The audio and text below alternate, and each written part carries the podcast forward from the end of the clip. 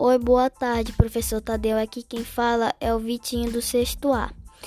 Hoje eu vou falar sobre o jiu-jitsu brasileiro. Bom, essa arte marcial chegou no Brasil em 1914, trazida pelo japonês Mitsui Maeda, também conhecido como Conde Koma.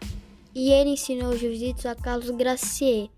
Com o tempo, a família Gracier foi adaptando essa arte marcial e transformou no Brazilian Jiu-Jitsu e que atualmente é a modalidade do jiu-jitsu mais praticada do mundo.